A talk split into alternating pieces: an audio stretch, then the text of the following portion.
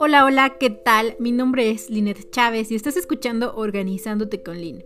Bienvenidos a este episodio en el que vamos a hablar sobre la psicoterapia infantil relacional. Es un tema que me gusta mucho, pero también voy a puntualizar que no soy eh, psicoterapeuta infantil. Yo me dedico más a la atención eh, individual, pero en grupos y con adultos.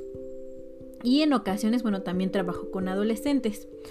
Pero algo que me está llamando la atención en estos momentos definitivamente es que en los niños está existiendo un aumento de, estrés y otro tipo de situaciones que, bueno, propiamente tienen que ver con esta parte de la pandemia, de empezar a evitar un poquito el contacto, ya sabemos por cuidados y ahorita que estamos a punto de regresar a clases presenciales, bueno, no todos, pues eh, probablemente se van a suscitar algunas situaciones en las que necesitamos poner atención. Y bueno, ¿qué es la psicoterapia infantil? Ustedes se han preguntado. Eh, hay, formas distintas de, percibirla de acuerdo al enfoque, pero también es conocida como una terapia infantil que se basa precisamente en distintos métodos y técnicas utilizados para ayudar a los más pequeños. Puede ser por problemas de comportamiento o problemas emocionales. El objetivo es lograr que los niños sean capaces de desarrollar y construir una autoestima sana, mejorando sus habilidades sociales y la comunicación. También se trabaja para mejorar la inteligencia emocional y relacional. Y precisamente utilizando este término de relacional, bueno, pues tuve la oportunidad de entrevistar a una psicoterapeuta infantil que admiro mucho. Precisamente para que nos pueda orientar un poquito más en este tema, pero no solamente eso, sino que es autora de La magia de los niños y psicoterapia infantil relacional. Entonces es una de las pioneras en este modelo relacional en México y la verdad es que vale muchísimo la pena escucharla y atender a los más pequeños, ¿no? Eh, estamos en un momento importante a nivel colectivo en el que los niños van a requerir de nuestro apoyo y es importante pues informarnos en estos temas. Espero que disfrutes esta entrevista que le hice a la doctora Guadalupe Amezcua.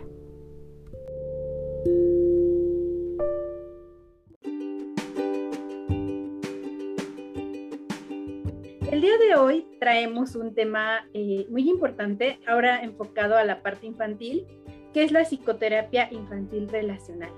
Y bueno, tengo el honor de tener en este programa a la doctora Guadalupe Mezcua. Les voy a hablar un poquito sobre su formación antes de entrar eh, de, lleno al tema. Y si ustedes tienen alguna duda, eh, en el transcurso del programa, bueno, pues pueden colocar los comentarios. Ya tenía tiempo que no grabábamos y entonces estamos retomando nuevamente esta línea. Eh, antes que nada, pues bienvenida doctora, un placer tenerla y vamos a hablar un poquito de, su formación, ¿no? La doctora Guadalupe Amezcua es directora del Centro de Estudios e Investigación Gestálticos, eh, se sigue, es psicoterapeuta gestal con doctorados en psicoterapias existenciales y psicoterapia gestal relacional. Cuenta con maestrías en psicoterapia gestal y teorías psicoanalíticas, especialidades en psicoterapia de parejas y psicoterapia de adolescentes. Ella es creadora del programa de psicoterapia infantil Gestalt en México y formadora de esta disciplina en diferentes partes de México y España. También es autora de los libros La magia de los niños y psicoterapia infantil relacional, un modelo de intervención Gestalt. Presidente de la Asociación Autismo y Déficit de Atención de Jalapa AC y creadora de la Escuela para Niños Autistas El Quinto Sol. Capacitadora en el método TECH de Carolina del Norte eh, en Estados Unidos, se formó y también pues se ha formado con gestaltistas internacionales, entre ellos pues Manshub, eh, Violeta Glander, Ruela Frank, entre otros.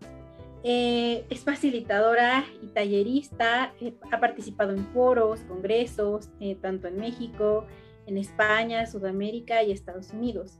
Y bueno, es una investigadora que, ha aportado mucho, no únicamente a la parte infantil, sino en general al, al, enfoque gestáltico. Y pues nuevamente, bienvenida doctora a este programa. Muchísimas gracias por aceptar esta invitación. ¿Cómo se encuentra? Con gusto. Bien, gracias. Pues mucho gusto de estar aquí contigo. El placer es mío. bueno, eh, platíquenos un poquito. Eh, creo que es algo que, en lo que muchos terapeutas, colegas quieren formarse, pero a, veces no queda claro qué, es en sí, ¿no? ¿Qué, ¿De dónde viene la psicoterapia infantil relacional? ¿Cuáles son los alcances? Bueno, en general la psicoterapia infantil, pues es, como su nombre lo dice, la que trabajar con niños y en parte también con adolescentes. Y el tema ya más relacional pues viene de ver cómo los niños se desarrollan a partir de las relaciones, que es algo pues que surge a finales del, del ahora sí que del siglo pasado, este enfoque relacional, que Gordon Wheeler lo introduce en uno de sus textos, que en inglés precisamente se llama Más allá del individualismo aunque fue traducido al español con otro título, ¿no? Y bueno, de lo que se trata aquí y que es mucho hacia donde va la gestal de ahora también en, el trabajo entre adultos es ver qué pasa en el campo, en la relación. Y todos sabemos que eh, con los niños, se ha dicho siempre, parte de la problemática está en los padres. Sin embargo, la terapia infantil seguía trabajando solamente con los niños, o de hecho en la mayoría de los casos lo sigue haciendo solamente con niños. Y este enfoque que nosotros desarrollamos aquí en el centro hace ya más de 15 años es una propuesta, una metodología de trabajar en la terapia infantil, pero paralelamente al mismo tiempo ir trabajando habilidades parentales. Eh, gran parte del problema de los niños no es en solamente el niño, sino básicamente que los padres muchas veces carecemos de estrategias, de habilidades, de formas de ser mejores padres y todos queremos ser. Entonces, desde el planteamiento precisamente de la gestalt, en donde lo importante es la vivencial, no se trata de darle a los padres consejos, porque muchas veces ellos saben lo que tienen que hacer, ¿no? sé que debo ser más cariñoso con mi hijo, que tengo que poner límites, que jugar con él, pero finalmente no sé cómo hacerlo. Y el modelo lo que propone es tener sesiones junto con el niño, los padres y el niño, precisamente con la finalidad de que allí, haciendo, trabajándolo experiencialmente, los padres desarrollen esas habilidades y al mismo tiempo trabajar en la conexión de los padres con los niños.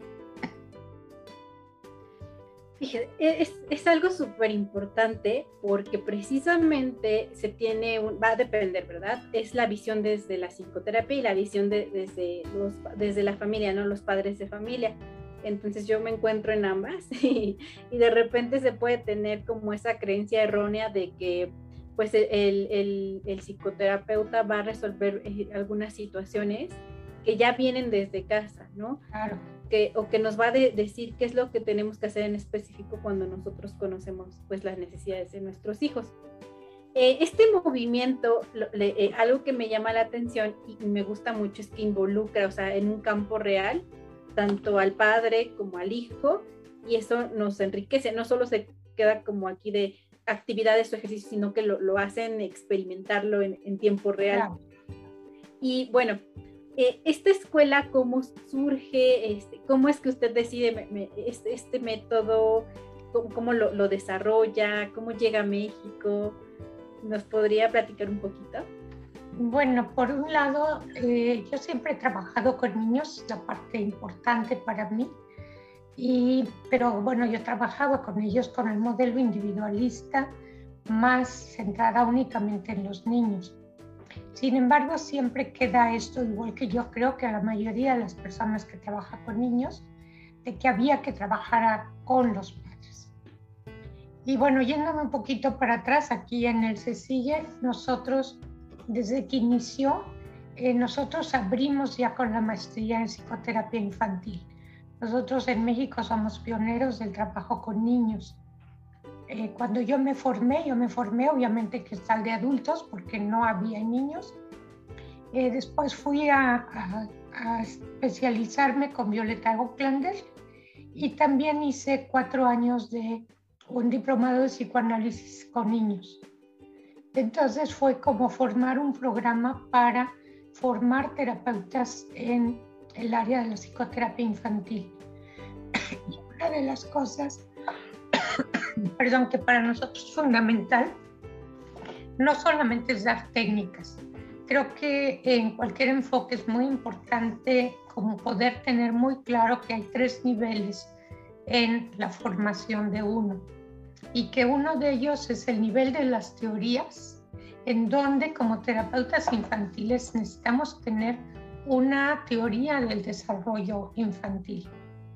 Y esta en Gestalt no tenemos una teoría clara desde los autores netamente eh, gestálticos, no existe. Y quien lo ha dado eh, fue Daniel Stern, que precisamente él ve, él se dedica a observar y a trabajar durante muchos años, eh, tal vez más de 30, 40 años, en observar cómo se da la relación de la madre con los niños.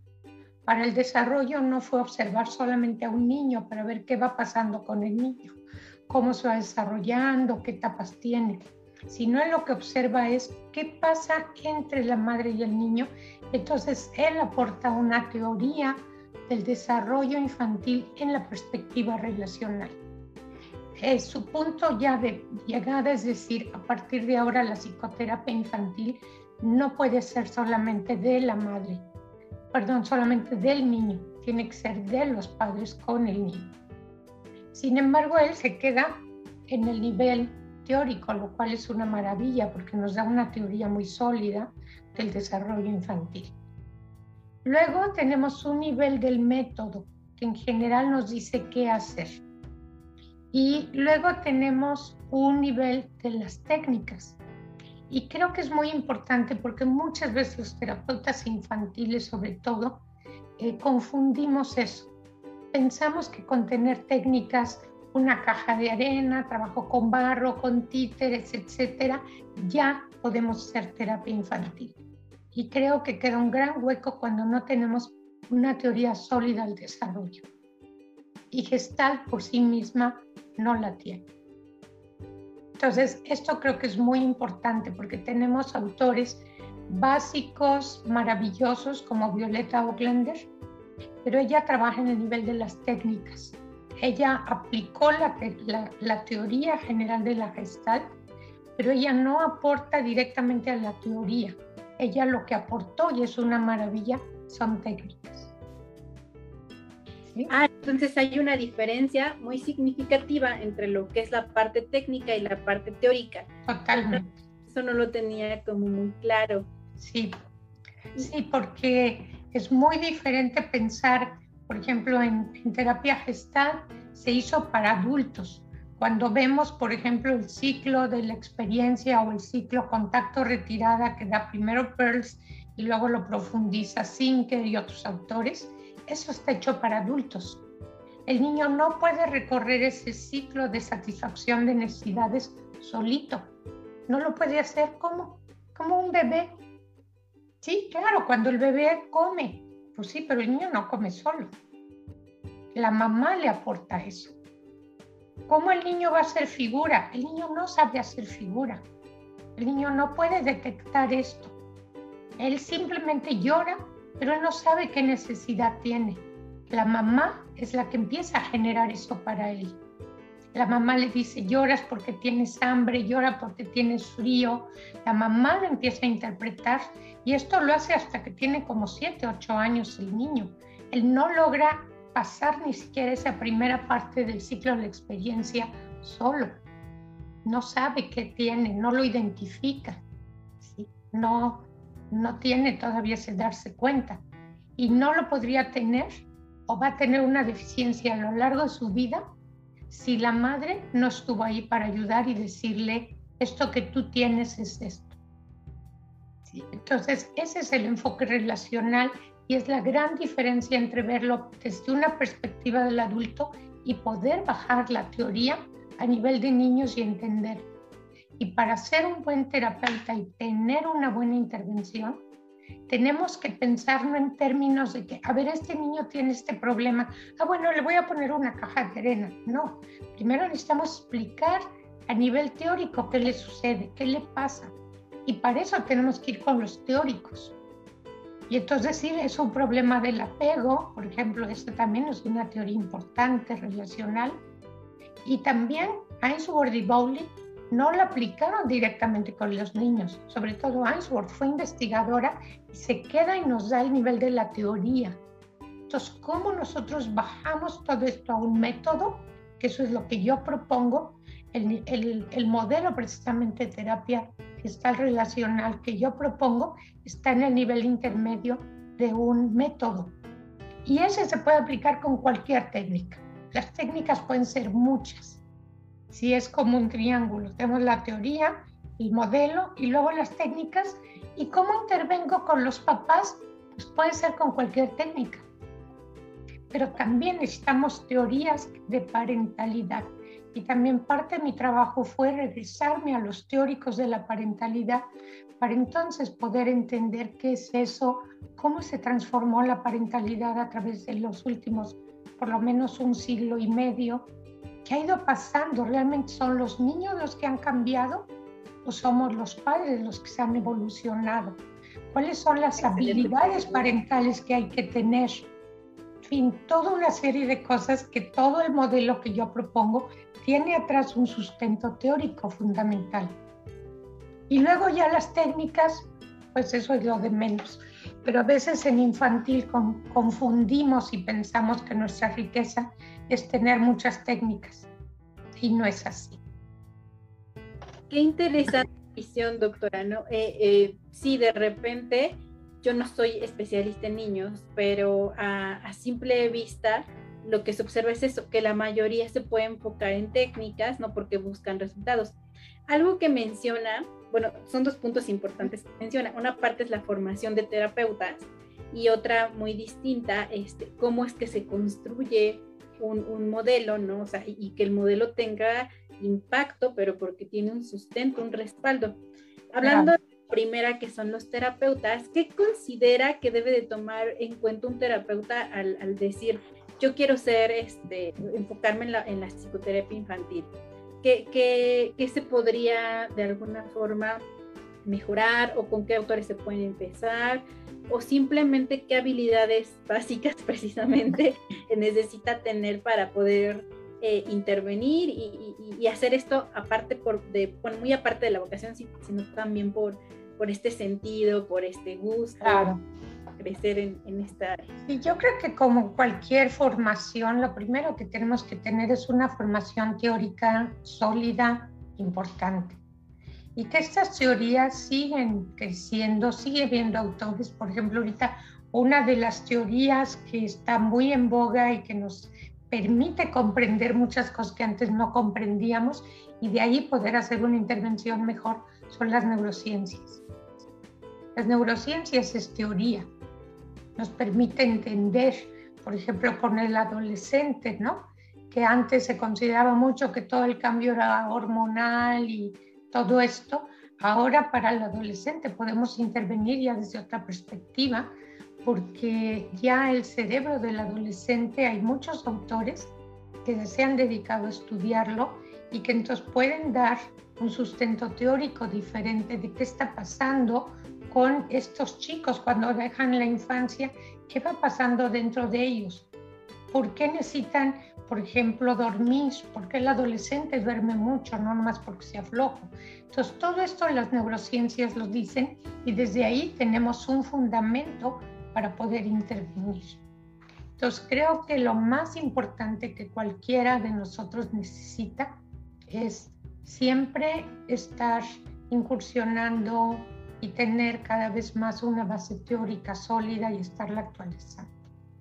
Eso es es muy, muy importante y como dices, ¿no? Muchas veces esto no queda tan claro para los terapeutas, sobre todo infantiles y también gestal. Yo aquí a los alumnos infantiles digo, si algún día ustedes, sobre todo ya cuando van al final de la formación, están trabajando con un niño, están, digamos, jugando y ustedes no son capaces de decir desde la teoría qué es lo que están haciendo, no desde la, no desde la técnica, no desde la técnica una caja de arena o esto, sino por qué estás haciendo esto, cuál es tu finalidad, qué es lo que estás apuntando a desarrollar y a trabajar en este niño. Si no lo pueden sustentar, quiere decir que entonces son buenos técnicos de la gestal, pero no son totalmente profesionales, no son psicoterapeutas, porque eso implica el dominio de una técnica, perdón, de una teoría. Es como si uno va con un médico que sea muy hábil cirujano, así el bisturí lo máximo, pero poco nos dejaríamos intervenir si uno le pregunta, bueno, ¿y por qué me tiene que operar? Ah, bueno, porque ahora tengo esta técnica maravillosa y la quiero probar. Bueno, sí, pero ¿por qué? Entonces el cirujano te explica desde la teoría qué es lo que le pasa a tu cuerpo, qué tiene, etcétera, etcétera. No, no nomás una técnica. Esta parte del para qué no sí, o sea, para qué lo vas a hacer. Y pues eso es como muy, muy congruente, pero de alguna forma como las emociones no son tangibles, ¿no? O no, es, no es un proceso tan, tan que tiene alguna, sí tiene evidencia, ¿no? Pero no es que podamos observar las emociones tal cual. Eh, es importante aclararlo. Y algo que también menciona es precisamente en, la construcción de un modelo. ¿Qué, parámetros cree que necesitan o, que nos pudiera em, orientar? ¿Qué parámetros se necesitan para que un modelo sea em, de resultados, o sea, tenga buen alcance y sobre todo esté construido desde un paradigma pues científico y práctico? Claro. Bueno, precisamente que un modelo esté basado en una teoría. Que en el texto que yo escribí, lo primero que viene, la primera parte del libro, precisamente es la teoría que lo sustenta. Ahí se pueden remitir a una gran cantidad de autores de dónde viene. Y, y, a partir de ahí el autor puede empezar a, a pensar a la hora que se construye un modelo, ok, ahora esta teoría, ¿cómo la voy aterrizando en la práctica? ¿Cuáles son como una serie de pasos que hay que hacer, que hay que llevar. Entonces, el modelo que yo propongo se divide en dos. Uno es la parte de la evaluación y otro ya es la intervención. Y en la evaluación hay una eh, forma en la que buscamos observar directamente en forma vivencial qué es lo que se va dando en la relación del niño con los padres. Y entonces son seis dinámicas, seis ejercicios que ya están estructurados y que podrían parecer muy sencillos. Por ejemplo, es jugar pelota, es hacer una, una construcción. Pero lo que importa es que detrás de eso, lo que tendríamos, por así decir, un checklist o esto, es el remitirme a la teoría. ¿Qué de la teoría de Gottstein y de Stern yo estoy viendo en esas actividades? Hay entonamiento afectivo, hay referencia, hay corregulación y otra serie de términos que no nada más es jugó y ya, sino que de esto hay y en caso de que no lo haya, eso va a fundamentar mi, mi intervención. Entonces, por un lado hay una evaluación que hacemos que es vivencial, los papás vienen y por así decir, hacen seis dinámicas con los niños es un juego. Y es maravilloso porque en esa dinámica se pueden observar, wow, pero miles de cosas que las palabras nunca jamás se alcanzarían a ver. ¿Qué es lo que pasa, no? ¿Cómo, se, cómo conviven, cómo se llevan, qué está pasando, no? Los niños y los padres van al mismo ritmo, o la mamá va rápido, rápido y ni siquiera voltea a ver en dónde está su hijo. En fin, toda una serie de cosas que se observan. Y luego ya viene, en base a eso, planeamos una intervención en donde sí hay sesiones que se siguen trabajando únicamente el terapeuta con el niño y tenemos muy claro qué objetivos vamos a ir desarrollando con él. También esta propuesta no es nada más como de que a ver qué viene el niño y qué quiere jugar, sino es saber muy claro qué quiero yo trabajar y desarrollar con él. Y luego hay otra sesión en la que vienen los padres junto con el niño. No van a llegar los papás a platicarnos, a decirnos cosas, no los vamos a sentar en las sillas para platicar con ellos, sino vamos a trabajar jugando con el niño.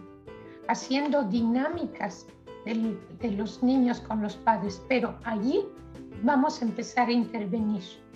Vamos a empezar a desarrollar esas habilidades que los padres no tienen. Entonces el terapeuta necesita desarrollar nuevas habilidades, porque ya no solo es la habilidad de trabajar con el niño, ahora es cómo intervengo en la diada, qué voy haciendo para que los papás desarrollen esta habilidad, cómo en base a la teoría que yo tengo cuando observo una dinámica que puse y están jugando, la puedo detener porque hay algo ahí que nos está dando y entonces facilito que se dé, pero a través también del juego y de la acción, para que quede grabada en el cerebro, no en la parte intelectual de que sí, yo ya sé que tengo que hacer esto, pero quién sabe cómo lo hago, sino en la parte del cerebro operativo. Y todos los papás van interiorizando esto además junto con sus hijos. Y esto pues es muy bonito, ¿no? Es algo que realmente pues se va dando. Sí, definitivamente porque em, aunque somos adultos, yo, yo tengo como esa visión de que se nos puede olvidar cómo jugar, cómo interactuar. Entonces ser papá, ser mamá no estaría fácil. Y de repente observarte que haces cosas, ¿no? Y que probablemente no estabas consciente de que eso este, influía en la conducta o en cómo se percibe, cómo van construyendo esto, bueno, como todos construimos nuestros destinos desde pequeños, pues es importante. Y eso es lo que, bueno, me gusta mucho este, esa parte de su modelo porque es importante, algo que mencionaba al principio, la parte como de, de todos, todos somos eh, participantes de, de la educación. ¿Y usted qué opina, por ejemplo, de, de, que ahora no, no hay como un, bueno, al menos yo no he encontrado un término de estilos de crianza como nuevos, ¿no? Pero sí la tecnología y ahorita con, con la pandemia, pues aumentó mucho el uso de dispositivos, este, el uso de internet, ¿no? Eh, hacer home office, ¿no? Y luego los papás ocupados, entonces el, el niño tiene pues que viendo televisión o haciendo cosas que los están llevando a un punto también de incluso perder el contacto, ¿no? Y, puedo estar hablando por mí, ¿no? Desde mi experiencia. Pero me gustaría saber usted qué opina o, qué es lo que recomienda ante estas situaciones que estamos viviendo, eh, pues a partir de la pandemia, ¿no? Y se están haciendo cotidianas. Yo creo que todo esto de la pandemia es, obviamente es algo inédito que no nos había tocado vivir que si bien ha habido estas pandemias pues a lo largo de la historia, pero la manera en que lo estamos viviendo ahora, pues sí, eh, creo que va a dar para muchas investigaciones y ver muchas cosas de qué va a pasar en diferentes ámbitos, como en la economía, pero bueno, lo que nos interesa a nosotros es qué está pasando con los niños y qué va a pasar en los siguientes años, cómo les va a afectar a ellos el haber estado pues año y medio y tal vez más pegados a una pantalla, viendo a sus compañeritos en una pantalla y no cuerpo a cuerpo, ¿verdad? Y cuerpo a cuerpo así, tal cual, ¿no? Porque los niños cuando llegan a la escuela desde chiquititos hasta adolescentes, lo primero que hacen es tocarse, ¿no? Se abrazan, se empujan, se hacen toda una cosas muy con el cuerpo, ¿no? Y, este, y ahora pues esto no se da.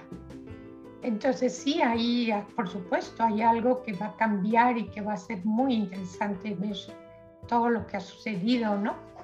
Y que sí, esto es algo transitorio y que bueno, tú empezaste hablando de los estilos parentales, ¿no?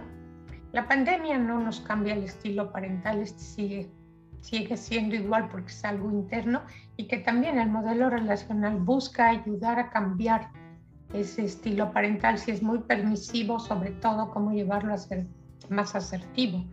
Y tal vez la pandemia, pues lo que hace es que si son permisivos los padres, pues la pantalla los convierte en ser más permisivos. Porque además para los padres ha sido un problema tener a sus hijos estacionados en casa. Entonces han tenido que tener, si es así, se han exacerbado cosas que ya venían dándose en la parentalidad. Si los padres eran permisivos, tienen que ser más permisivos con el niño que está todo el tiempo metido en casa. Si eran autoritarios, pues van a ser así. Y si no, ¿verdad? Pues esta creatividad para jugar con el niño, para inventarle cosas, para estar con él de otra manera, ¿no? Y sí, todo esto pues eh, ha cambiado y creo que va a cambiar en el futuro todas nuestras formas de relación, simplemente como estamos ahora, de otra manera, pues esta entrevista no hubiera sido posible. Entonces nos está abriendo muchos campos relacionales, pero también va a ser muy interesante ver cómo, cómo va a cambiar otros. ¿Qué va a pasar con los niños? Ahora que regresen a clases, ¿cómo van a llegar esos niños? ¿Qué va a pasar con ellos? ¿no? Y, mucho vendrá nuevamente la influencia de los padres. Los niños van a llegar temerosos. Obviamente ellos pues, ni saben de qué tienen que tener miedo, pero a la hora que los adultos se lo estamos metiendo, ellos van a llegar así. O van a llegar con más seguridad. ¿Qué va a pasar con ellos en estos primeros meses de clases? ¿no? Creo que va a ser algo muy interesante que observar. Sí, estamos ante una, yo lo siento como un cambio de paradigma muy grande y bueno, estamos a un mes de saber cómo se va a ir acomodando, ¿no? Porque hay algunas escuelas y estados, ¿no? Que van a decidir mantenerlo híbrido, algunos presencial, algunos semipresencial, pero aún así, eh, pues sí, interactuando desde puntos distintos. Y lo que dice, en este momento no estaríamos conectadas sin la pandemia y, y es como rescatar lo nutritivo, ¿no? Y eso es pues parte de, la visión que, debemos de tener. Y, bueno, eh, una última pregunta es, ¿qué considera usted que debe de, tener, en, específico, perdón, la psicoterapia gestal relacional ¿no? como eh, agente de cambio? O sea, ¿qué es lo que necesitamos hacer para, para voltear a ver que probablemente un niño necesita asistir a terapia, o que a lo mejor como padre puedo modificar o potencializar pues la relación con, mis hijos, ¿no? Casi siempre se, se, cree, ¿no? Porque es un estigma la salud mental, que debemos de acudir a terapia porque estamos mal, porque... Pero también creo yo que en la parte de, de parentalidad podemos reforzar algunas, algunos aspectos, mejorar. Siempre hay como vertiente para mejorar la relación con los hijos. y bueno, ahora, ahora sí lo puedo ver desde ese punto, pero me gustaría saber usted qué opina al respecto. Bueno, para acudir, o más bien la finalidad de la psicoterapia infantil anteriormente era ver, eh, por un lado, el síntoma que el niño lo llevo a terapia porque tiene tal conflicto, ¿verdad? Es agresivo en la escuela o tiene nuresis o qué sé yo. Entonces, por un lado es disminuir, por supuesto, el síntoma y muchas veces sí encontrar qué subyace el síntoma. Pero la finalidad de la terapia infantil relacional es eh, más que nada fortalecer y desarrollar los vínculos y la conexión entre padres e hijos. Y, y esto, bueno, es como entre padres e hijos porque soy la terapia infantil, pero es, es, eh, es sería más bien el fomentar aquel punto que es básico de la terapia gestal. Y el, el concepto básico de la gestal es el contacto. Si notan, no solo el darse cuenta, no el presente, creo que el concepto eje, el concepto más importante de la gestal es el contacto. Y entender el contacto en un sentido pleno. Y esto se da en cualquier situación o sea, contacto es igual que relación.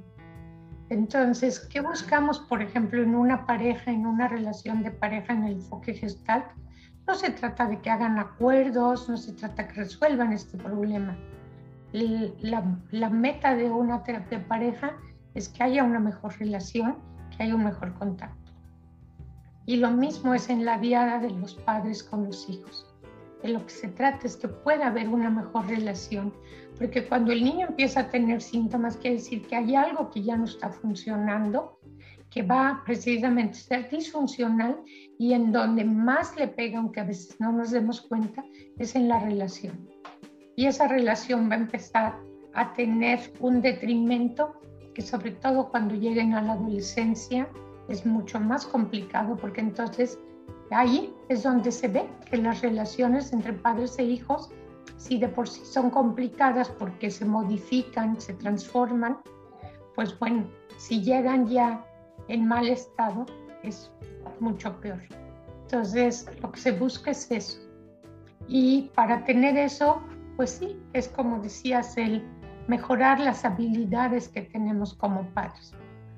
Y todos yo creo que actualmente lo que queremos es ser mejores padres. Yo no pienso que haya males padres, es una la filosofía. De la filosofía que subyace a este modelo. Que cuando un niño tiene conflicto no es porque sus papás sean malos y ciertamente no es porque no lo quieran es porque no tiene las herramientas y las habilidades adecuadas para poder enfrentar ese conflicto. Y si en cualquier otro campo vamos a que nos enseñen o a que nos den herramientas, pues mucho más importante, que yo creo que es la tarea fundamental del ser humano, es el ser padres. Porque de eso depende qué va a pasar con las siguientes generaciones, cómo van a ser, cómo les transmitimos muchas cosas. Entonces creo que cuando podemos a través de la terapia infantil no solo sanar el síntoma del niño, sino sobre todo mejorar la relación y que los padres puedan desarrollar esto, pues es el mejor regalo que podemos hacer para el futuro. Definitivamente impactan sus palabras, porque creo que es eh, necesario revisarnos y este término del contacto a mí me hace mucho sentido porque precisamente como lo ponía, ¿no? En, la, en cualquier relación habla de cómo nosotros este, hacemos este acercamiento con los demás. Y también me gusta mucho esta parte de, pues, em, al final del día, se, lo, lo, que es, lo, se puede decir que lo que es obvio se va a hacer evidente, ¿no? Cuando hablaba de la adolescencia y de que el niño ya adolescente, va a tener, o sea, eso no se va a ocultar, eso no se va a borrar si no lo atendemos. Y cuestiones tan pequeñas, ¿no? Como hace rato decía, como el invisibilizar, como el no tomarlos en cuenta. Y, siempre tenemos mejoras. A mí me, me, me, gustó mucho esta frase de no existen este, padres malos, ¿no? Todos estamos aprendiendo y, y, creo que desde el campo de la psicología bueno, vamos a ir cerrando y a mí me gustaría este, dos cosas. Una es con qué eh, frase le gustaría cerrar esta entrevista, ¿no? Eh, que de, toda la experiencia que ha tenido, ¿con qué le gustaría? Puede ser un comentario, eh, alguna anécdota breve, ¿con qué le gustaría cerrar esta entrevista? Wow, yo creo que es un poco complicado como cerrar todo así con una frase, ¿no? Pero bueno, creo que es esto último que comenté que lo más importante en nuestra vida es tener buenas relaciones. Y empezando por nuestra familia, el que podamos tener relaciones sanas, pues va a ser que también se extiendan hacia el mundo exterior y ahí puede ir como esto creciendo, ¿no? Creo que ese es precisamente esto, ¿no? El concepto básico de la gestal y que si podemos establecer buenas relaciones, pues estaremos bien en términos generales y que esa es una tarea de vida, no es algo fácil, no es algo que se alcance y se logre y ya ahí estoy, sino es una tarea de vida, este, seguir mejorando aquellas cosas que yo necesito y sobre todo que el darme cuenta no vaya dirigido solo al interior, sino darme cuenta cómo con lo que yo soy y con lo que yo hago afecto a las personas que están alrededor de mí. Y que eso es una responsabilidad que tengo con el mundo y poder ser mejor persona para ser mejor para otros. Sí, esa responsabilidad de, de, darnos cuenta, a veces no es tan fácil que, que sí, lo que yo elijo, aunque aparentemente no impacta en otro, o sea, impacta en los subsistemas con los que nos desenvolvemos, pero en este caso especialmente pues a los niños. Y me, estoy como apenas comenzando a leer sus dos libros, la verdad es que se ven muy interesantes y, nos dan pauta principalmente de, de, de ubicar, ¿no? De dónde viene la psicoterapia infantil, cuáles son los alcances, qué es lo que tengo que hacer en sesión, ¿no? Eh, entender por qué el comportamiento es tan complejo, ¿no? ¿no? No todas las personas son distintas, pero sí es una buena guía para saber, bueno, qué puedo hacer al respecto, en qué casos a lo mejor yo tengo como más capacidad o habilidad para intervenir y cuestiones de ese tipo. Me gustaría que nos, nos dijera eh, para la audiencia que vea este video en este momento, algunos lo van a ver más tarde porque están trabajando, dónde la podemos seguir, alguna red social, dónde podemos conseguir sus libros. Este, hablaba de su oferta educativa de, la maestría en psicoterapia infantil. Eh, si a alguien le interesa y dice, ay, no, yo quiero ser este, psicoterapeuta infantil o quiero adquirir su libro, eh, claro. la podríamos encontrar. Sí, claro, nosotros estamos en, Jalapa, Veracruz, y bueno, el, si no, este, por acá pondría yo este, nuestro, nuestro enlace, ¿verdad? Que es este, eh, eh, en donde nos puede nosotros encontrar, pues es en el se sigue, nuestro teléfono acá es el 2288 17 51 99 y bueno, nuestra página que es gestal.com.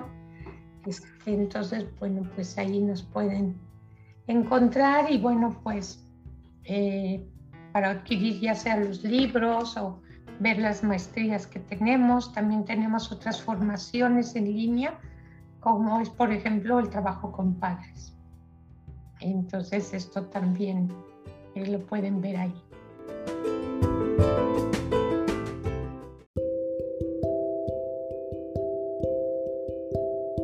Pues bien, esta fue la entrevista que le hice a la doctora Guadalupe Amezcua. Espero que la hayas disfrutado.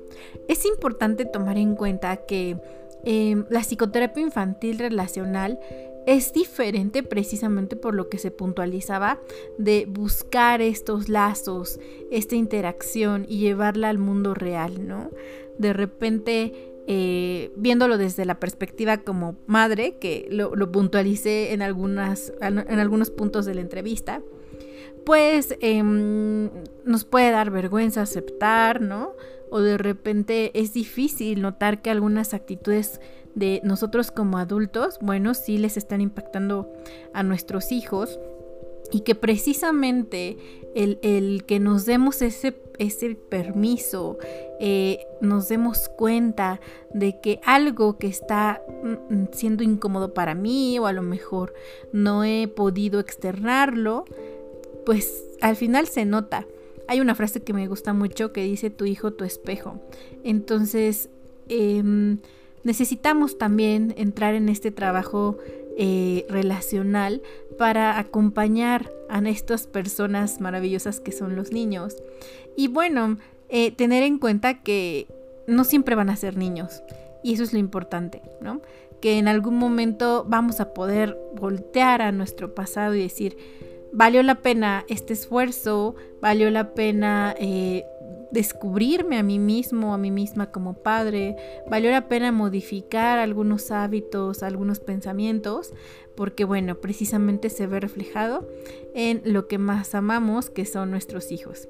Espero que eh, sigas escuchando estos podcasts.